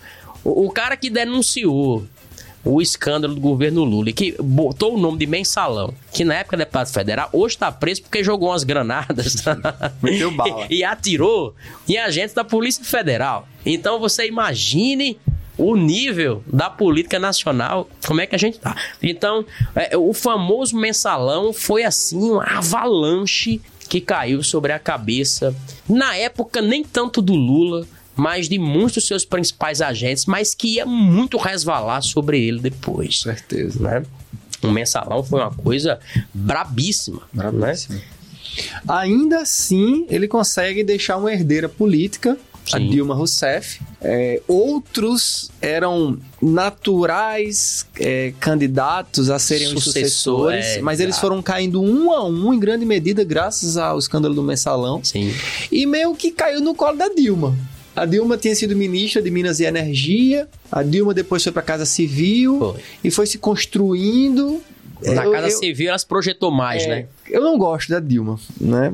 A Dilma é uma porta ali, ela, ela não tem traquejo político, ela não é carismática, ela não teve habilidade, isso inclusive vai levá-la em grande medida a perder o apoio do PMDB e depois sofrer o impeachment. Foi essa postura que resultou no, no impedimento dela, foi essa falta de habilidade política, né, da Dilma. É. é. interessante isso que você comentou, porque eu fico lembrando aqui, ó. O, o, Partido dos Trabalhadores, ele, ele talvez seja o partido que tenha mais é, é, é subgrupos dentro dele. A briga ali deve ser medonha. Inclusive aqui no Rio Grande do Norte, viu? É, imagina, a briga deve ser medonha. Até porque ele vem de escolas diferentes. Vou dar um exemplo. O próprio Lula e a Dilma são de, de formações totalmente distintas dentro do Partido dos Trabalhadores. Lula vem da política da rua, da negociação. Ele é um negociador. Nato. Nato. Ele vem daí. Dilma não. Dilma vem da resistência armada, a ditadura militar, assim como Zé de Seu que foi um dos grandes nomes atingidos pelo mensalão também. Exato. Dos grandes nomes. Que era um dos né? presidenciáveis. É, né? exato, um a cabeça natural. pensante ali do PT. A Dilma e o Zé Disseu, eles vêm de outros movimentos de resistência armadas, mais radicais, na época de regimes militares e tal. E por que eu quero dizer com isso? Eu quero dizer que esse outro grupo é um grupo que é mais voltado a obediências de disciplinas e hierarquias na sua forma de fazer a política do que o Lula. Lula é o cara que ele conversa com todo mundo. Ele conversa com todo mundo. Então, se chega um deputado federal, um senador, no gabinete do Lula, enquanto ele é presidente, ele, ele senta lá no final do expediente para conversar com o cara. O Alckmin, como vice dele, é o auge. É o auge. É, exatamente. E a Dilma, a Dilma mandava os caras voltar. Eu não vou atender ninguém. É. Então, é, Dilma ela criou uma espécie assim, não vou ceder às pressões. E isso foi minando o terreno político dela. Né? Muito isso que você falou. O Ciro Gomes gosta de dizer que ela não é do ramo. Ela não era do ramo. Né? Então ela sofreu muito com isso. E eu lembro que a Dilma ela fez um primeiro mandato ali na esteira, na, na herança do Lula. Sim. Mas no segundo a cor degringolou. Verdade. Né? E aí vem todos os escândalos e tal. Aí, a Lava Jato. aí surge o oportunismo é, vampiresco do Michel Temer. Sim. Aquela coisa toda de ser o vice que surrupia o poder ali nos bastidores. Aí começa mais uma vez o discurso bastante odioso, né? Na polarização. Do golpe, não sei o quê, papapá, das disputas que estão em jogo. Então a coisa, né? Foi, se tornou bastante complicada. E, e interessante, né? Porque o Temer, acabou que o Temer, na, reta, na, na própria disputa presidencial de 2022, o Temer ele acabou não abraçando o Sim, Lula. foi. Então, Ficou uma mágoa aí, porque o, o Lula detonou ele, É, né? foi. Então ficou uma mágoa aí e ele tinha tudo para entrar nessa frente ampla, mas acabou não entrando. Não entrando. Exatamente por causa dessa, dessa grande ferida que ficou. Sabe que o Michel? Vou fazer um parênteses. O Michel Temer me lembra um personagem de um romance, uma peça do, do William Shakespeare, chamado Ricardo III. Ricardo III era um rei que desses caras de bastidor, que ele não é líder de nada, mas ele conseguiu chegar ao poder só fazendo mutreta e coisa errada. Né? E, e quando o país precisou do rei, ele fugiu. Ele se escondeu ele, e ele gritou, né? Assim, tragam meus cavalos, meu reino por um cavalo. Ele queria fugir dali. É meio que o Michel Temer, né? Michel Temer, por isso que eu usei aquela palavra oportunista. Ele viu a oportunidade e a chance, negociou, quis assumir o protagonismo, mas não conseguiu ser protagonista. Eu Já tem vejo- uma figura difícil. Eu vejo que ele tentou. Ele chegou a falar isso, inclusive, né? De tentar ser o presidente das reformas. Foi. Ele ainda fez a reforma na educação, Meio o decreto. É, ele faz a reforma da Previdência ou foi a trabalhista? Eu agora fiquei na dúvida nessa acho que ele encaminhou. Foi a Previdência. É, foi a Previdência. Previdência. Trabalhista no governo É. Bom, o Centro não tem enganado. Ensaiou ainda uma, uma, uma reforma tributária, mas até hoje não saiu nem no governo É. Bolsonaro, que também era uma promessa, né? Uma reforma administrativa. Mas ficou por isso mesmo, né? Não tem a menor chance de reeleição. Nenhuma. E aí o Brasil entra numa disputa, dessa vez sim, uma disputa quase que sanguinária. É. Aliás, com a própria facada do Bolsonaro, nesse aspecto, foi sanguinária, Foi né? sanguinária. Porque, de certa forma, ele é alavancado, né? É, quem diria que o Bolsonaro seria presidente um ano antes? Sei lá, um ano e meio antes. Um ou até antes da facada. Sim. Né? Não sei. Mas o Bolsonaro acaba vencendo a eleição contra o Haddad. E aí vamos pro Bolsonaro, pra É. gente chegar na, ao final. É, o governo Bolsonaro, ele foi uma criação, é uma anomalia, eu considero uma anomalia. Porque eu acho que em condições normais da história republicana, uma figura radical, extremista como a do Bolsonaro, ele não conseguiria se eleger com a quantidade de votos, né? Tão expressiva como ele se elegeu ali em 2018. Eu acho que o Bolsonaro é fruto de toda uma crise política criada durante vários anos E econômico. e econômico. E criou ali uma espécie de. e- acho que quem preparou muito o terreno disso foi a Operação Lava Jato e, e muitos discursos que eram feitos contra né, alguns políticos que estavam dominando a situação, particularmente do PT. Então, o Bolsonaro ele, ele continuou sendo o que ele sempre foi enquanto deputado federal, que era um cara que fazia esses discursos radicais e extremistas, mas não tinha ouvidos. As pessoas não levavam ele a sério, porque em condições normais aquilo não era cabível. Mas acontece que nós não estávamos mais em condições A normais. elite política não levava ele a não sério. levava ele a sério. Mas muita É. gente tava levando, o problema foi esse. Pois é. E aí a grande questão é, né, na oportunidade, na primeira oportunidade, o, o ovo da, da serpente choca. Então, o Bolsonaro ele vem com a ideologia de se colocar contra tudo que está aí. Eu me coloco contra tudo que está aí. Eu vou reformar a política, vou moralizar. Traz os velhos chavões ideológicos de volta, religião. Só que agora interessante, né? Ele soube lidar muito bem na, na religião, aproximando a religião não do espectro católico, mas do espectro protestante, que é, é- é- é a grande enxurrada neopentecostal que o Brasil vive nas últimas décadas. Né? Ele se aproximou disso, trouxe a religião, atualizou esse discurso. Foi uma eleição marcada pelo amplo uso das redes sociais E das fake news também. É, muitas fake news, ou seja, se batalhou muito nesse campo, né? E trouxe aquele discurso de uma direita consolidada, trazendo os velhos chavões da direita. Pátria, né? Nacionalismo exacerbado, família, religião. Vamos fazer reforma no serviço público para acabar com os marajás, como o Collor dizia lá atrás. A bandeira do Brasil jamais será vermelha. Isso e aquilo. Então ele se elege com muitos discursos inflamados. E são discursos que são muito convincentes em épocas de crise. Sim. Então ele, ele sabe, sou, soube surfar muito bem nesse discurso e vai lá.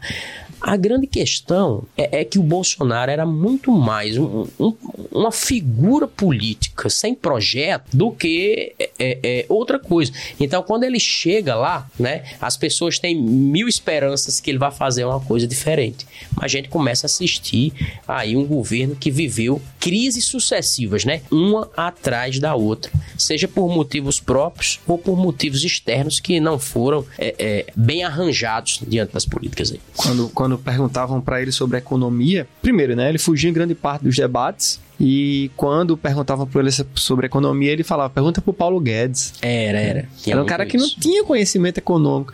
E eu lembro que as pessoas falavam: não, mas ele não precisa ter, ele pode ter uma equipe econômica boa tal. Ah, enfim, é o que você falou: foram crises em cima de crises, polêmica em cima de polêmica. Eu não. Até, até agora, eu acho que ele não entendeu o que é ser presidente. É. Ele, ele, não, ele não entendeu o que, que ele estava fazendo ali. Eu também vejo ele como não preparado para o cargo. Tanto é que é, as primeiras primeiras crises do governo dele foram crises dentro do próprio partido pelo qual ele foi eleito, saiu do partido, é, é, aliados, assim, sabe? É, é que estavam com ele abraçados na campanha, deixaram de lado. Você via que não tinha um Moro, projeto. Né? É, você via que era um conjunto de oportunismos que estava surfando na onda ali. Mas criou, ele criou eu acho que o Bolsonaro ele acabou criando aquilo que a gente chama hoje na, na de, de, bolsonarismo. Hoje está muito claro que existe uma parcela da sociedade brasileira importante, né, que, que pensa a realidade como ele pensa, e é isso que a gente chama de bolsonarismo, e isso foi revelado. E é impressionante a quantidade de pessoas, Mariano, Principalmente quando você vê o resultado da eleição e você vê um monte de gente na frente dos quartéis. E por mais que você pense que representa um percentual até baixo, é, assusta pensar que o número de votos na hora da disputa presidencial foi exorbitante. E eu, eu, eu não consigo entender ainda a dinâmica. Ao mesmo tempo, você pensa o ódio ao petismo e a Lula, ao lulismo, mas ainda assim não é compreensível, porque foram quatro anos em que o governo foi um desgoverno, de fato. É. Aí você pode trazer, e muitas pessoas que vão nos assistir, nos ah, você é petista. Não, não é, não, não sou antipetista, sou crítico ao PT. Né? Eu, eu, eu entendo que a grande marca do PT foi a corrupção, sim, mas eu acho que a grande questão é que o governo Bolsonaro, ele, ele não teve habilidade política. Sim. O governo Bolsonaro, ele teve uma gestão da pandemia péssima. Foi, tragédia. E isso resvalou, inclusive, para a forma como a economia também se desenvolveu. Inclusive, até hoje eu não entendo, porque ele podia ter garantido a reeleição dele ali, né? Ali, ele, ele perdeu a reeleição, é. ele deu um chute na reeleição. E algo que já se tornou até clichê é no sentido de que o Bolsonaro, ele só é eleito, Mariano, porque o PT fez o que fez. É, exato. Por toda a estrutura de corrupção. E o PT voltou ao poder porque Bolsonaro fez o que fez. É. Por isso que eu, eu chamei de anomalia no começo, porque a anomalia é algo não previsto dentro de um sistema, ou seja, é, o, o, bolsonarismo, ele, ele, ele, assim, emergiu muito forte diante de uma situação de crise que a gente vivia Sim. muito forte. Ele era do baixo clero, né? É, exatamente. então ele, ele vem daí. Em condições normais, eu acho que ele não teria essa repercussão, mas ele vem, né? E você trouxe agora há pouco um ponto muito importante, que é o que? O cenário da crise forma o cara. Se você pensar, Alemanha pós Primeira Guerra Mundial, sim, sim. ascensão do Partido Nazista, sim crise de 2008, a forma como é a Europa após 2008 vai acabar é, possibilitando o surgimento de partidos de extrema direita. Alguns poucos anos atrás, a Alemanha, a Alemanha, da Alemanha, não, claro, não é a Alemanha nazista hoje, mas a Alemanha que possibilitou o nazismo, ela tinha 15% do seu parlamento formado por, pela extrema direita. Os Estados Unidos possibilitam a ascensão do Donald Trump. Perceba que o cenário de crise global gera o Trump, gera é, o extremismo fascismo de direita lá na Europa. A Europa, que é social-democrata em sua essência, acaba é, paquerando, flertando com movimentos cada vez mais radicais, xenófobos. É, perceba, não vou lembrar o nome agora da primeira-ministra, mas na Itália, nesse momento, nós temos uma primeira-ministra uhum. é, admiradora do Benito Mussolini. Sim. Fascismo, ela admira, ela fala, eu admiro o fascismo. Então, o Bolsonaro, ele, ele está inserido em todo esse movimento. É interessante para quem nos assiste perceber que isso não é só no Brasil. É, exato. Isso foi uma corrente que acabou abraçando o mundo. E, claro, daqui a alguns anos a gente vai ter. Quando a gente se distancia mais no tempo, fica mais fácil a gente analisar e pensar. É tudo muito recente. A gente fala que a gente critica, ainda talvez ainda no calor das emoções. É. Eu, eu, particularmente, sou mais. É, sou, sou mais, talvez, é, latino, assim, no sentido Sim. de ser mais emotivo nas expressões. Mas talvez daqui a alguns anos a gente possa, de fato, entender o que que, que ocorreu no mundo e o que, que ocorreu no Brasil. Mas é bem isso. A gente precisa de um certo distanciamento, né? Distanciamento. Para poder analisar com mais é, é, precisão os fatos. Né? É normal. É quando a gente está envolvido, no, no, é, né? no, no, fenômeno qual a gente está analisando, é mais difícil ver, né? Porque você está sentindo aquilo também, você não está completamente, né? destacado daquele cenário. Quando eu usei no comecinho do programa desse episódio a palavra despreparo naquele joguinho que a gente fez com os nomes dos presidentes para se referir ao governo Bolsonaro, é bem em cima disso que você falou. Eu acho que foi um governo que não soube administrar, teve a grande oportunidade, mas não soube administrar a sociedade brasileira. Eu acho que o maior problema do governo Bolsonaro então são muitos problemas. Eu acho um governo muito trágico para o Brasil, de forma bem objetiva falando, mas eu acho que o principal foi ele não ter entendido que um governo precisa falar para toda a nação. Sim, isso, isso. É um governo que, desde o primeiro dia que foi eleito até o último, continuou falando para o mesmo público. Verdade para os deles. Para o mesmo público.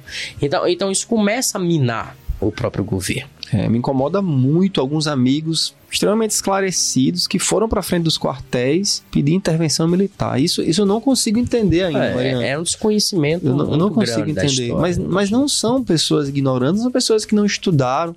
São pessoas que estudaram sim, são pessoas que ocupam cargos de destaque na sociedade, é. É, de alto poder aquisitivo, ocupando profissões, profissões que são referência no nosso imaginário consumista, Sim. enfim, médicos, advogados, juízes e eu não, acho que é muito isso, né? O, não desce na minha goela, sabe? É porque eu acho que o, o, bolsonarismo ele acabou reunindo muitas pautas da direita ou do conservadorismo em torno dele que normalmente não se vinculariam a ele, mas ele, mas ele é a figura do momento para trazer muita gente. Eu acho que tem gente que entrou no discurso bolsonarista que, que, que não é um bolsonarista inveterado de fato, mas é, é, parece que é, o, o Bolsonaro era a figura política que, que mais se aproximava das visões de mundo que eu defendo. E você sabe que o Brasil é um país classista, né? É, é um país cheio de cisões, é um país muito fragmentado em torno dos poderes aquisitivos da população.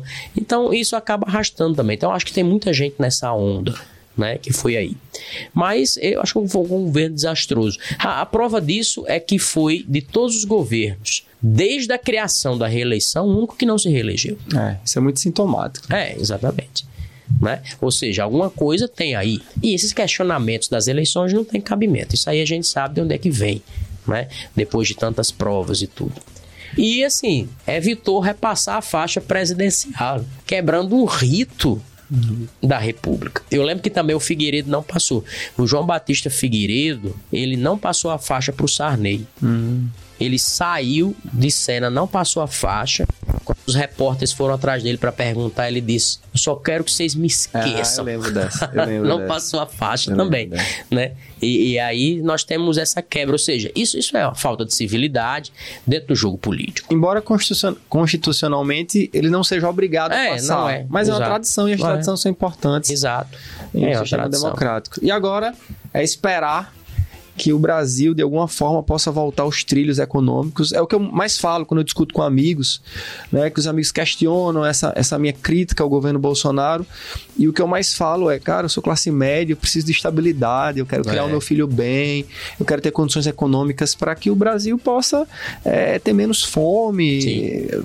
Enfim, eu quero estabilidade. É. é. Para resumir, o, a nossa esperança em um governo melhor agora é que o Brasil tenha estabilidade. É, o que eu acho nesse novo governo que vai começar, de fato, ainda a existir, é, é, na verdade, não chega a ser um prognóstico, mas eu tenho algumas impressões. Minha impressão é que o sucesso econômico do primeiro governo Lula não vai se repetir. Essa é a impressão que eu tenho, porque a conjuntura é outra. Porém, o Brasil está tão mal política e economicamente que eu acredito que qualquer melhoria em um dos aspectos vai soar como uma grande coisa. Sim. Então, assim, o que eu espero de fato, e eu não sou muito otimista, eu não sou uma pessoa muito otimista, é que no mínimo as instituições brasileiras recuperem sua credibilidade. Porque a gente assistiu aí quatro anos de dos próprios poderes legítimos da República se degladiando, um tentando anular o outro, a imprensa atacada,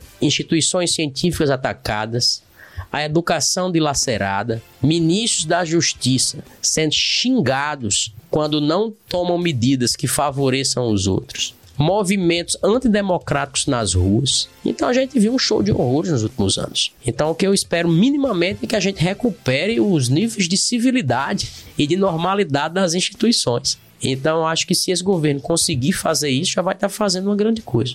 Porque é um governo também que eu não sei muito o que esperar, porque esse governo é muito estranho. É, é, é, a composição que vem desde a campanha é uma frente muito ampla. Mas você sabe que frentes amplas cobram depois. Eu não sei o que, é que vai ser cobrado aí, eu não sei o que vai ser feito. Então, no mínimo, eu espero isso. O muitos retorno, cargos, Mariano, é, com certeza, muitos né? cargos. É o retorno da civilidade republicana aqui no Brasil né?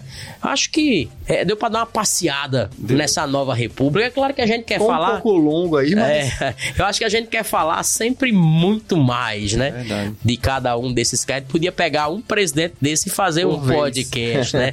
Por ver. Mas a gente quis fazer um panorama sobre a, a nova república, né? E acho que tá aí. E a gente conta aí com vocês todos para participar nos nossos canais aí onde você pode nos seguir. Estamos sempre abertos aí para conversar com todos vocês. Mandem perguntas, comentários, comentários, sugestões serão muito bem-vindas. Valeu. Exatamente. Valeu. Até o próximo episódio.